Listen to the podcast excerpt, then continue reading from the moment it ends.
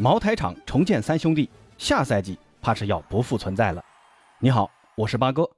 昨天凌晨，相信很多关注米兰的朋友们都会很振奋啊！AC 米兰意甲第三十四轮客场挑战莱茵拉齐奥队，在拉齐奥队先入一球的情况下，下半场由天王盖地虎的大吉努扳平比分，最后在伤停补时阶段，由托纳利接伊布的头球助攻，绝杀拉齐奥，抢回争冠路上至关重要的三分。这个进球既让四十岁零六个月的伊布成为意甲历史上助攻年纪最大的球员，也让米兰在积分榜上再次反超国米，成为第一名。虽然国米还少赛一轮，但能在赛季末期还保留有争冠希望，对于如今这支米兰实属不易。而且这场胜利也已经确保了米兰下赛季的欧冠资格。现在传闻米兰正在被中东的石油资本看上了，如果这件事儿最终成真的话，下赛季的米兰在资金的加持下，又会是怎样一番景象呢？而上周末的英超联赛，兵工厂继上一轮客场四比二挑翻切尔西之后，在主场迎战老对手红魔曼联，结果阿森纳三比一兵不血刃拿下曼联，也凭借这场胜利，积分榜升至第四，在争四的路上保持两分领先。本赛季阿森纳低开高走，开局一度在降级区沉沦。而熬过开局的魔鬼赛程之后，阿森纳逐渐回归，打出漂亮足球，场面和成绩慢慢回归球迷的期待。如果最终争四成功，这也是兵工厂时隔五年重返欧冠赛场。而曼联虽然本轮比赛再次输球，但上周五曼联官方宣布，滕哈赫下赛季将成为球队的新任主教练。本赛季的曼联多灾多难，历经多次换帅，球队成绩也从上赛季的亚军沦落到。可能连欧联杯的资格都无法保证，那不破不立的曼联下赛季能否在滕哈赫的率领下冲出阴霾，再现昔日辉煌呢？那本期节目就和朋友们聊聊茅台厂重建三杰下赛季各自的一个展望。先说说毛，就是米兰啊，AC 米兰呢被很多米兰球迷戏称为“我毛”，这个毛怎么来的啊？先跟朋友们介绍一下，有两种说法，一种呢就是。一一年的意大利超级杯在咱们北京的鸟巢体育馆举行。当时呢，在米兰的贴吧里有人组织看球，参加的每个人交一百块钱。结果呢，在赛后聚餐的时候，组织者只给每人发了一瓶可乐和一包毛豆。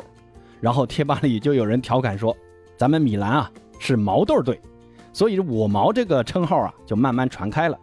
那另外一种说法呢，就是当初啊。央视五套的体育资讯这个节目，我相信很多朋友都看过啊。在主播播新闻的时候，下方有一个快讯栏，当时的编辑呢把 AC 米兰打成了 AV 米兰，这 AV 是什么东西啊？就不用我多普及了啊。所以之后很多米兰的球迷就戏称自己的主队叫毛片队，所以我毛就传开了。那八哥也不算米兰的球迷啊，我更喜欢国米，也算是半个国米的球迷，所以我毛的这两个来历啊。也不清楚到底哪个是正统的。那有听这期节目的米兰的球迷来帮八哥科普一下，在评论区告诉八哥。那这里先谢谢了。那扯远了啊，接着刚才的话题聊。上赛季的米兰其实已经有点往上走的趋势了，最终呢也拿到了亚军，也是时隔七年再次冲进了欧冠的赛场。不过抽签运气不太好啊，和利物浦、马竞、波尔图分到了一起，没能小组出线。但在联赛中，米兰则是非常的稳健。虽然他们的意大利国门多纳鲁马因为工资问题出走了巴黎，但新引进的门将麦尼昂同样表现出色，非常稳健。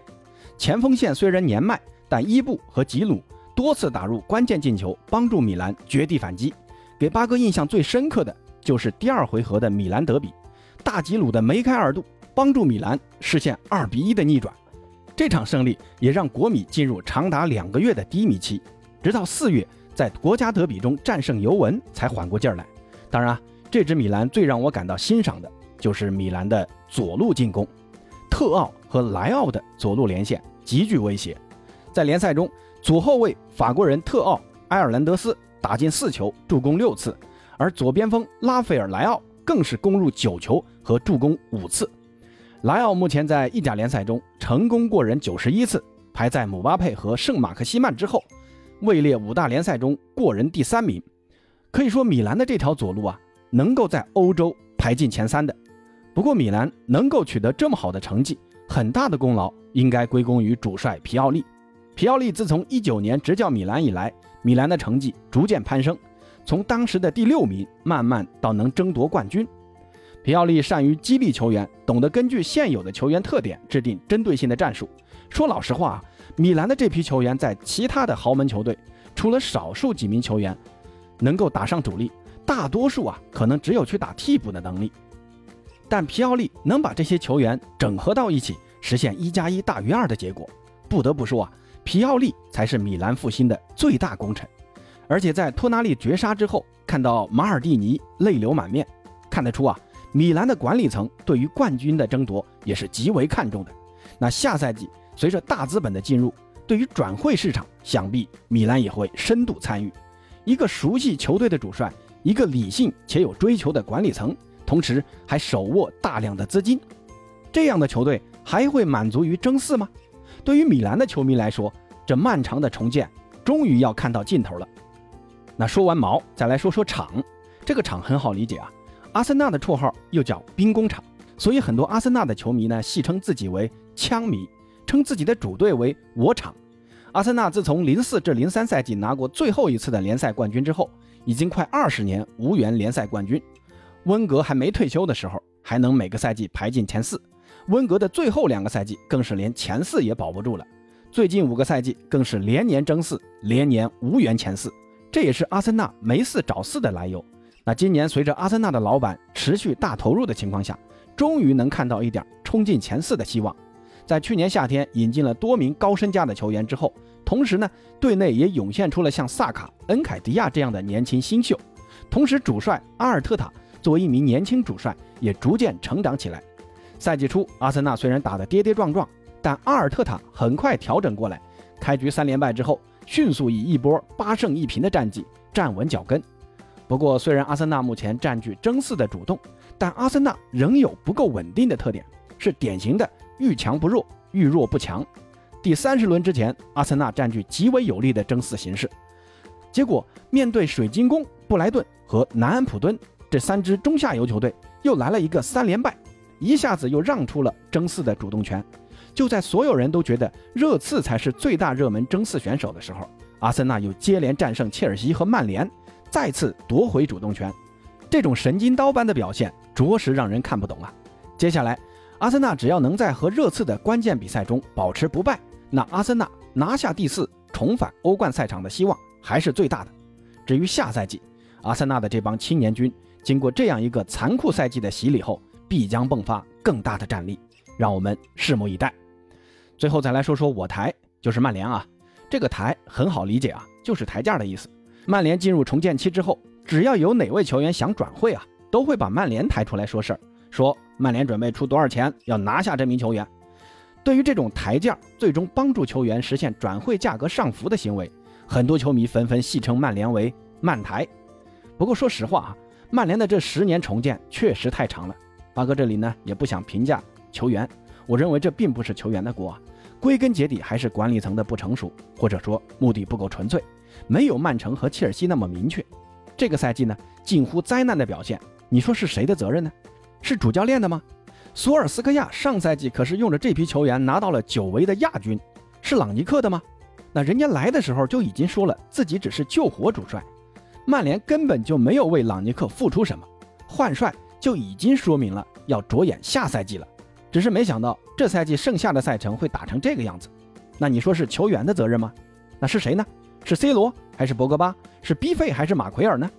球员归根结底啊，他只是执行层面。你要说他态度不好、不积极，可以背一部分责任。但这个赛季曼联的球员的态度有问题吗？或者说他们能力不够吗？啊，那能力确实这个是有这个问题啊，但能力不够也不是球员的问题啊。反正我觉得啊，不应该让球员来背锅。那滕哈赫来了，曼联会有希望吗？首先，我们来看滕哈赫的一个执教履历啊。很多人说他在荷甲打出了好成绩，但别忘了，滕哈赫在欧冠中的表现同样也很亮眼呢。阿贾克斯的这批球员到了欧冠就不算什么顶级球队了，他们在一八至一九赛季还闯进了欧冠的半决赛，而且滕哈赫还带出了一大批的青年才俊。从这两个角度来看。滕哈赫还算是一位擅长把一支球队从弱带强的教练，而且呢也非常擅长调教年轻球员。那再加上朗尼克这名顾问从旁协助和格雷泽家族承诺的大资金的投入，那下赛季的曼联还是值得期待的。所以茅台厂重建三杰，下赛季大概率啊要一去不复返了。那朋友们对于这三支球队的未来看好吗？欢迎在评论区告诉八哥，咱们下期再见。